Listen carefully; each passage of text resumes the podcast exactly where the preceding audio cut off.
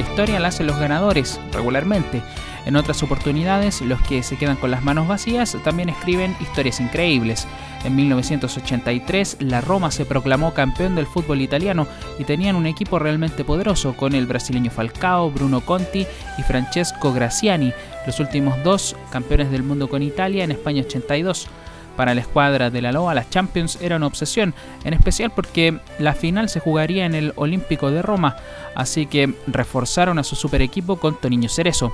Comenzaron su camino a la final dejando en el camino al Gotemburgo, luego fue el turno del CSK de Sofía, en cuartos de final dejaron fuera al Dinamo de Berlín y en semifinales los romanos perdieron en la ida 2 a 0 con el Dundee de Escocia.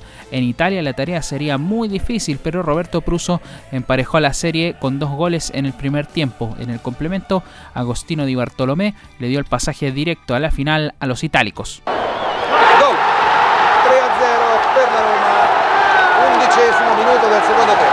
El Olímpico de Roma albergó la final entre el Liverpool y la Loba. Phil Neal hizo callar a toda la parcialidad local.